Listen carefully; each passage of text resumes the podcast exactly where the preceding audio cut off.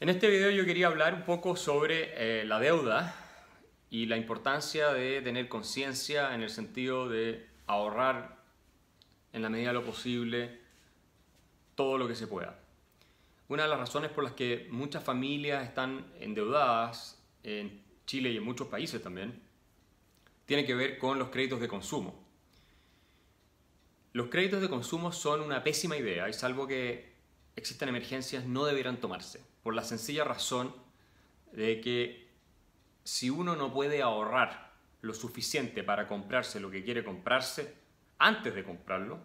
menos va a poder ahorrar lo suficiente para pagar lo que cuesta esa cosa que uno se quiere comprar, además de los intereses que se cargan encima. En otras palabras, si se pide un crédito de consumo por un millón de pesos para gastarlo hoy,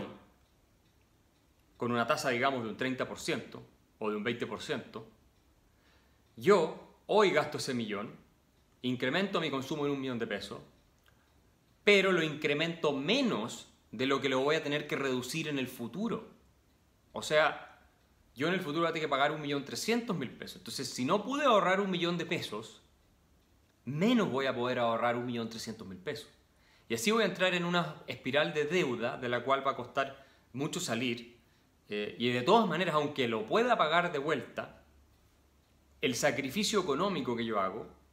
de tener que reducir mi nivel de vida para pagar el crédito de consumo es mucho más alto que el que habría hecho si derechamente el año antes yo hubiera guardado 100 eh, mil pesos durante al menos 10 meses y con eso que guardé en mi cuenta voy y compro lo que me quiero comprar.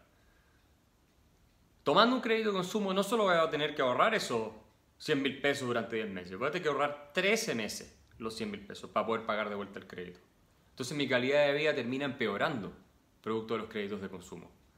nadie está diciendo que no se compre el televisor o lo que sea, sino que ahorre la plata antes de comprarlo. De lo contrario, además se convierte esto en un hábito porque los créditos de consumo crean la ilusión de que uno tiene más poder adquisitivo y más riqueza de la que realmente tiene y generan un tremendo estrés cuando se van acumulando porque uno no los puede pagar de vuelta. Lamentablemente el sistema eh, de dinero papel en el que estamos, que no es un sistema de libre mercado porque está controlado monopólicamente por los bancos centrales,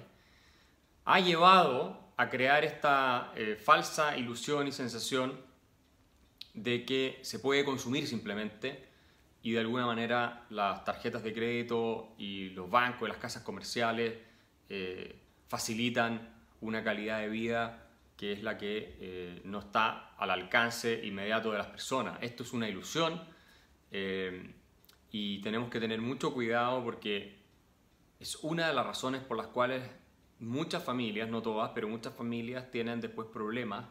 para enfrentar cualquier emergencia, ya sea del tipo como la que estamos viendo ahora, que es poco común, o una más bien local de alguna crisis eh, específica que han tenido eh, algunos de los miembros o que han perdido el empleo o algo por el estilo.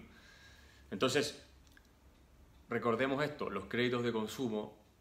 salvo que haya una emergencia donde uno necesite desesperadamente los, recursos, son una muy mala idea. No hay que tomar créditos de consumo. Por supuesto, un excelente negocio para las casas comerciales y para los bancos,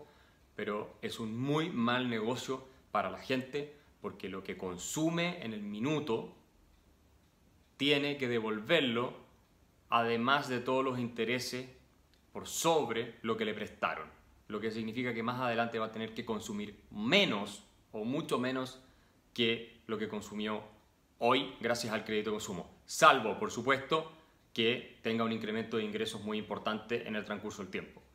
Cuestión que normalmente no se da así de manera tan fácil. Así que espero que este eh, breve video explicando un tema tan simple pero de tanta relevancia para la economía sea útil